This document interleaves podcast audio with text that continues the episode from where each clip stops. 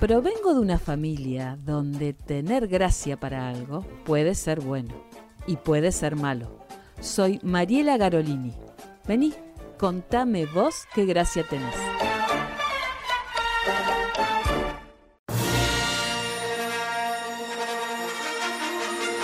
Cuando nos sentamos a ver una película habitualmente, en el cine o en el cómodo sillón de nuestra casa, es poco probable que nos pongamos a pensar quiénes forman parte de esa película, aparte de las actrices y los actores que vemos en escena. Es más, es habitual que los créditos al final ni los miremos, porque estamos apurados, tenemos hambre o tenemos algo que hacer en casa y la parte de la letra chica de los créditos ni los miramos. Entonces hoy vamos a hablar con un artista comodorense que actualmente vive en Buenos Aires y que nos va a hablar sobre los entretelones de una película, pero sobre todo y en especial de todo lo que es el cine independiente. Bienvenida Veroca Velázquez, ¿cómo estás? Hola Mariela, ¿cómo andás? Gracias, gracias por la presentación. Y sí, es verdad, es como vos decís, el cine es muy ingrato muy ingrato, porque siempre sale solamente la imagen de la dirección, como si está bien, muchas veces es quien impulsa la idea y no es un trabajo menor, pero también esa idea se concreta por la participación de un montón de gente con la cual si uno o una o une faltase, las cosas serían distintas. Pero la verdad que hacer una película es algo muy laborioso. Y yo quería que me cuentes esto. Primero que hablamos del cine independiente, ¿no? Porque vos formás parte del cine independiente.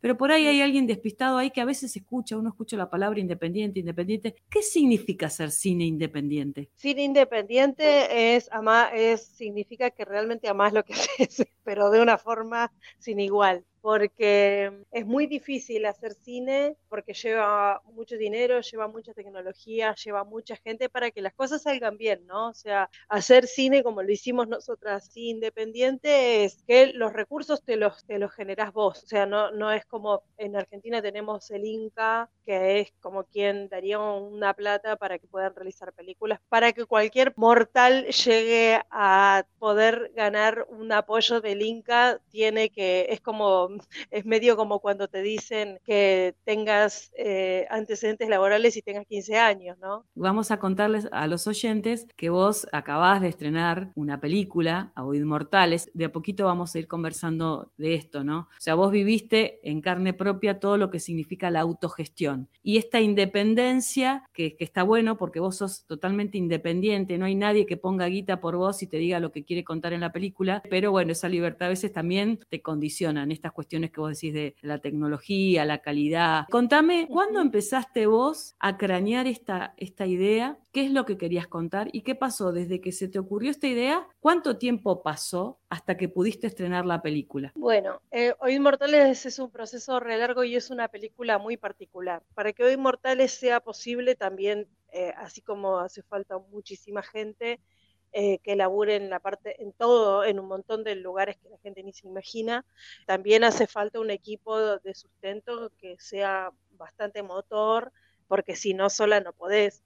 Y acá yo tengo mis compañeras Nicole Metzner y Moni Bonavía, con las que tenemos MBM, que hacemos distintas cosas, audiovisuales, gráficas, intervenciones artísticas, libros, de todo hacemos eh, y a ellas fue a las primeras que yo les propuse que quería hacer una película, todavía ni, ni, sabía que se iba a llamar Inmortales, pero que quería hacer una película por todo el recorrido que venía viendo y viviendo en los institutos de menores. No fue que dije, bueno, voy a hacer una película porque quiero hacer una película y presentarme a festivales, sino quiero mostrar lo que pasa porque con las denuncias que se venían haciendo no alcanzaban Vos con tu película querías hablar de lo que nosotros no vemos, o sea, de lo que la mayoría no vemos y, de lo que el Estado de alguna manera sabe y encajona. ¿Cuál es el recorrido, no? Porque vos tuviste la idea, empezás a pensar cómo vas a hacer el guion y cómo la vas a financiar. ¿Cuáles fueron los pasos que vos tuviste que seguir? Primero, bueno, lo más difícil desde mi punto de vista, ¿no? Porque ah, yo tengo como, para mí todo lo que se diga, tanto artístico eh, en cine o lo que fuera, como que tiene que tener un, un sustento. A mí lo que me, lo que me nace si quiero hacer algo, eh, tiene que tener otro origen, digo, no es que, ah, bueno, me encantó este cuento y lo quiero hacer película, no, no me pasa mucho eso, al no ser que el cuento sienta que modifica algunas estructuras de cómo recorremos o caminamos el mundo, digamos. Creo que lo más difícil fue haberlo vivido todo lo previo, ¿no? Toda la, situación que, pasaba ahí, que, dando talleres, yo daba talleres en institutos de sistema cerrado y Mico también. Entonces, bueno, fue como, ¿cómo haces? Porque fue la primera vez que a mí me pasó de que a mí se me habían muerto un alumno en unas situaciones totalmente inhumanas y después se murió otro chico en uno de los institutos donde yo estaba dando taller. Hice las denuncias posibles, hice algunas cosas y no pasó nada. Entonces empecé como a sentir una frustración muy grande, muy grande y una impotencia muy grande. Y entonces eh, fue como, bueno, nada, en algún momento como que dije, esto tiene que ser una película para que todo el mundo lo vea, para que todo el mundo vea lo que pasa, porque los medios han construido un monstruo enorme, ¿no? Con los pibes, con, los, con las cárceles, eh, con un montón de cosas que que quien se mete a laburar ahí adentro te das cuenta que las cárceles y los institutos, y tú estás lleno de pobres, no tenés a nadie de clase media, al no ser que sea una cosa mediática, ni que hablar de clase alta, ¿no? Entonces ahí dije, bueno, hay que hacer la película. Ahora, ¿cómo empezaba? Yo tengo la misma pregunta que, que, vos me hiciste, digo, eh, pero me parecía que era necesario hacerlo. ¿Cuándo empezó todo esto? Esto fue más o menos hará cinco años atrás más o menos, entre 5 y 6 años atrás, porque el proceso es re largo. Y ahí fue como, bueno, yo tengo y había hecho eh, crónicas de cada, de, cada, desde mi primer ingreso al instituto, porque para mí también cuando me, proponen ese trabajo, yo dije, me dio como mucho, mucha ignorancia. dije, como me parecía como, como entrar al inframundo, más o menos, ¿viste? Dije, como que, qué loco, porque pero por desconocimiento, ¿no? Era como, ¿cómo, cómo abordo ese espacio, dar talleres de arte, como, yo siempre te dije como que el, arte cambia, modifica, qué sé yo, y de pronto acá era como, bueno, vos decís eso, bueno, ponelo a prueba, o sea, era como, es muy difícil pensar en arte cuando tenés olor a meo, digo, qué sé yo, no sé, o, o, es todo cemento, húmedo, mojado, abandono, rejas, era, era, era muy fuerte eh, todo. Entonces fue como, bueno, yo tengo las crónicas, dije. Entonces todo lo que en su momento a mí me sorprendió, lo tenía como, o sea, todas las cosas que a mí me llevaron a ver las cosas de otra forma, lo tenía escrito de alguna manera. Entonces fue como rever todas esas crónicas que eran eternas, porque yo laburé, entré la primera vez en el 2011 a un instituto. Entonces empezamos a ver y después que recluté todo lo que a mí me parecía que podía llegar a formar parte del guion, Mico eh, daba, talleres en el, en el Belgrano y ahí ella había viajado y yo la había ido a cubrir un día y había conocido a Dani, a Daniel Fernández, es uno de los chicos que estaba ahí adentro. Y Dani, ese, desde el primer encuentro yo sentí que, que, algo con él, o sea, como así como una conexión muy fuerte. Eh, y me dejó como con muchas preguntas, sus preguntas fue una persona que fue clave en, mi recorrido ahí, fue muy clave porque él era, era muy distinto, no era como muy manada, viste, era bastante particular y él estaba plantado bastante en lo que estaba haciendo, estaba haciendo radio desde adentro, estaba haciendo un montón de proyectos desde adentro. Eh, de hecho, hoy trabaja en la Defensoría, comunicación, como aprovechó muchísimo los recursos eh, por ahí que, que se dieron ahí adentro y claro, ya sabíamos que Dani iba a salir en libertad en breve. Entonces eh, hablamos con Nicole y le digo, bueno, yo tengo toda la mirada de lo que sería la docente, pero también si querés como contar otro, algo que sea como más completo, estaría bueno tener algo de las miradas de lo que es de adentro, de lo cual yo sé que yo jamás lo voy a saber. Y aunque lo quiera contar, lo voy a contar desde un lugar más de estereotipo que, que de realidad, digamos. Entonces fuimos hablando con Dani ahí adentro, o sea, cuando él estaba adentro, y empezamos a intercambiar cartas y, percepciones y, y, ese que él al principio dijo que me van a escribir un guion de cine, como era ridículo, ¿no? Y bueno, y escribimos el guion entre los dos. Después cuando él salió en libertad, ya nos empezamos a juntar en mi casa y con las crónicas que, que yo tenía y con las cosas que él también tuvo que hacer su proceso de ruptura para contar un montón de cosas. Eso desde el eh, proceso humano y después volcar todo eso en 80 minutos. y en todo lo que eso implica. Armaron el guion y después, después ¿qué viene? Pensaba, ¿no? Eh, armaron el guion, locaciones, ustedes trabajaron con actores eh, actrices o eran no actores y no actrices? O de todo un poco. Bueno, tenemos ahí a la negra Digorado, que es Andrea, una de las protagonistas, que me puso muy feliz es verla la Protagonista. Sí, bien. Este, Pero bueno, ¿cómo, fue todo eso, la elección de los artistas? Fue todo mezclado. Hay actores, hay actrices, hay no actores, hay, hay de todo. Eso es lo que tuvo de bueno, es lo que por ahí tiene de bueno viéndolo ahora a la distancia, lo de laburar independiente, ¿no? Que vos te podés tomar los tiempos que necesites e ir pensando un proceso que lo vas pensando en el andar, ¿no? Pues el laburo chino le quedó mucho a Nicole, que fue quien editó, y fue como, bueno, toda la parte, en eso tardamos como un año y medio en darle un cierre a la película. Y hablamos, bueno, idea, crónicas, armado de guion, elección de actrices, bueno, de los artistas, de sus protagonistas, locaciones, ustedes ya estaban cancheras, digamos, porque aparte ya conocían el ámbito, lo vivían como de alguna manera desde adentro, buscar locaciones. Eh, después, la cuestión técnica, filman ustedes, contratan a alguien, yo me imagino que estarás ahí filmando, ¿cómo es todo el tema del uso de las cámaras, el audio? Porque, haciendo un paréntesis, eso hay que pagarlo de alguna manera.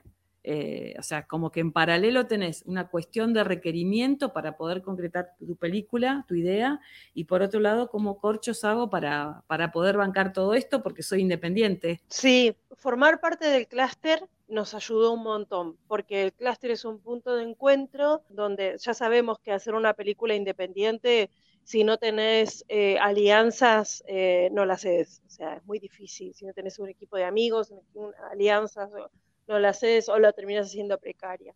Acá le, lo dimos todo, todo, todo. Y formar parte del clúster fue lo que hizo posible porque nosotros presentamos el proyecto ahí y hubo gente que dijo, yo me quiero sumar, yo me quiero sumar, yo quiero estar en este proyecto y entonces ahí se convocó un montón de gente eh, y se sumó con la recontra mejor onda, incluso casi más de la mitad de la película está grabada por una chica que es eh, vasca, eh, Miriam Herrero, y dijo, yo pongo la cámara porque el proyecto me encanta. Y entonces ella puso la cámara y, mucho tiempo grabamos con, la cámara de ella. Mucho tiene que ver con también con la militancia, con el con formar parte de una organización, con los vínculos que nosotros ya habíamos hecho, porque también, no sé, la búsqueda de, actores, actrices, ponele, eh, y de los pibes, era porque vos podés hablar con un actor y decir, eh, bueno, sí, eh, eh, hace un pibe ahí y termina siendo un estereotipado, ¿no?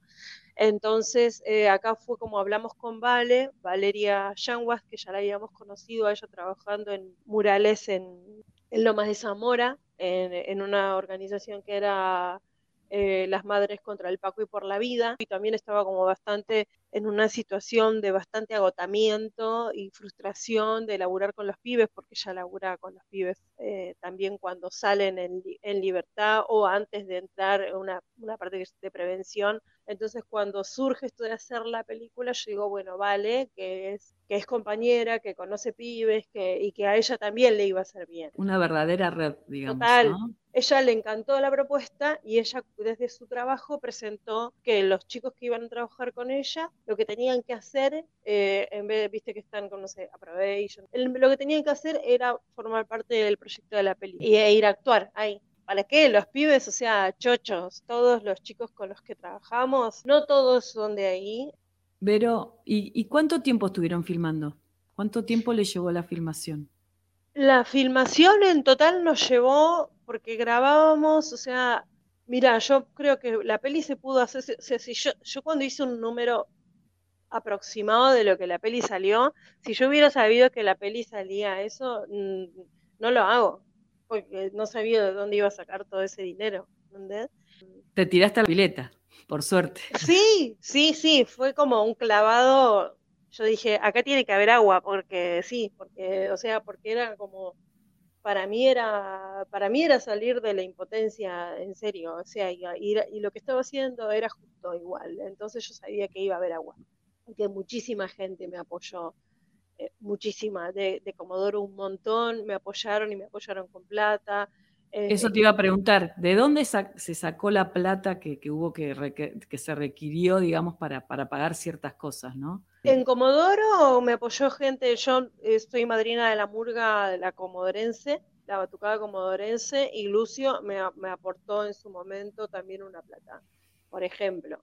Después, eh, Daniel Blemich también, cuando les conté el proyecto, él también, él desde su lugar independiente también me apoyó y me dijo, hacelo.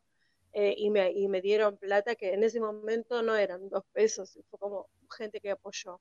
Después, bueno, todo lo que era mi laburo, todo, toda la guita que yo ganaba, toda era un, era un tragadero eso. Em, después, amigas, amigos, un subsidio que nos dieron, que fue de 30 mil pesos, ponerle que eso sirvió para una, una escena. Una escena. 30 mil pesos hace cuatro años. ¿no? No es de 30 mil pesos de ahora. Mucho pulmón y mucha paciencia, sobre todo en esta época en que vivimos de, lo inmediato, ¿viste? Eh, sí, después, amiga. Lo efímero acá hay que es un entrenamiento a la paciencia y a la constancia, ¿no? Total, y después muchas amigas, como yo ya vengo como en un recorrido autogestivo, independiente y con mucha red, muchísima red, eh, entonces unas amigas hicieron un evento para ayudar en la peli que tenían un local independiente y ahí también salió mucha plata de ahí. ¿Y cuántas personas participaron? O sea, más allá de, las actrices, los actores, toda la letra chica que uno habitualmente no ve en los créditos. En total fueron como 140 personas. Mucho. Sí, contando escena de extras, o sea, después no sé si la ven, se van a dar cuenta que no es una producción eh, precaria, digamos. No. O sea, que no, tiene como un actor, dos actores y ya, es un montón de gente. Fue un laburo eh, muy, muy grande. Y cuando llegó el momento del estreno, ¿qué pasó? No, fue terrible. Bueno, eh, hicimos el estreno, que no lo podíamos creer, porque nosotros parieron, queríamos darla por muerta las películas. Eh, fueron muchos años, realmente fueron muchos años y se torna recontra engorroso. Eh, lo hicimos en el cine de Wilde, que es una fábrica recuperada. Acá lo hicimos, decidimos hacerlo en un lugar que sea, que no sea el centro, que no sea la capital. Eh, fue re emocionante, fue súper emocionante, lloramos un montón. Fue muy emocionante, fue un montón de gente en la sala casi llena. Y bueno, ese estreno fue como... ¡ah! ¿Y ahora cómo sigue la cosa? Ahora, bueno, lo, logramos eh, poner en Cinear, que para ser independiente también era, es un logro eh, hermoso. Está buenísimo lo de Cinear porque es una pantalla a nivel nacional y a disposición de quien lo quiera ver. O sea, y eso para nosotros es hermoso porque estamos en un lugar súper legítimo del cine, donde estamos contando algo que, es difícil llegar con esas temáticas a esos lugares. Y bueno, nada, eso es como un, premio hermoso. Aparte, justo el día de mi cumpleaños lo subieron. Recibimos un premio porque quedamos en el festival. Eso sí, yo la, la meto en todos los festivales que puedo porque, porque queremos que la, a la peli le hace bien, porque llegas a lugares y sectores que no verían de otra forma. Bien. Que se mantenga viva y que circule. Y ganamos el voto del público.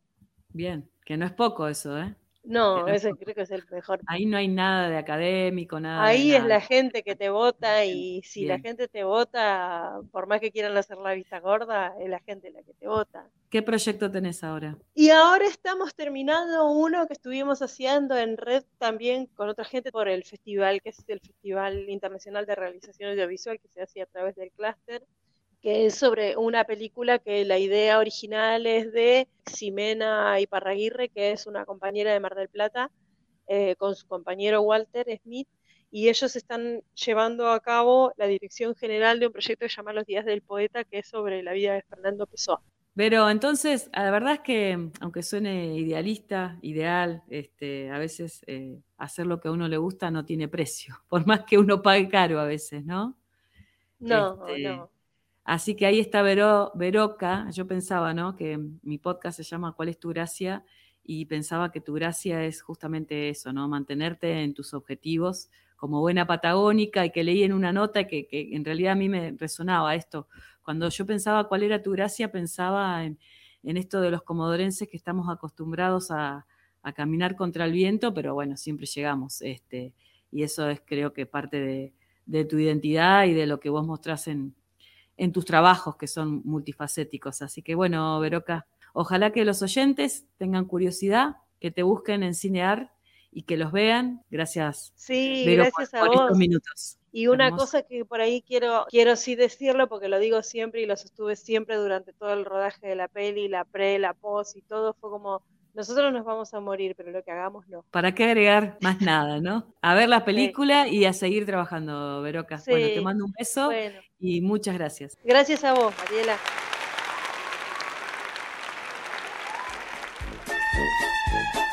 Este es el podcast Contame vos qué gracia tenés. Soy Mariela Garolini. Seguime en www.adnsur.com.ar.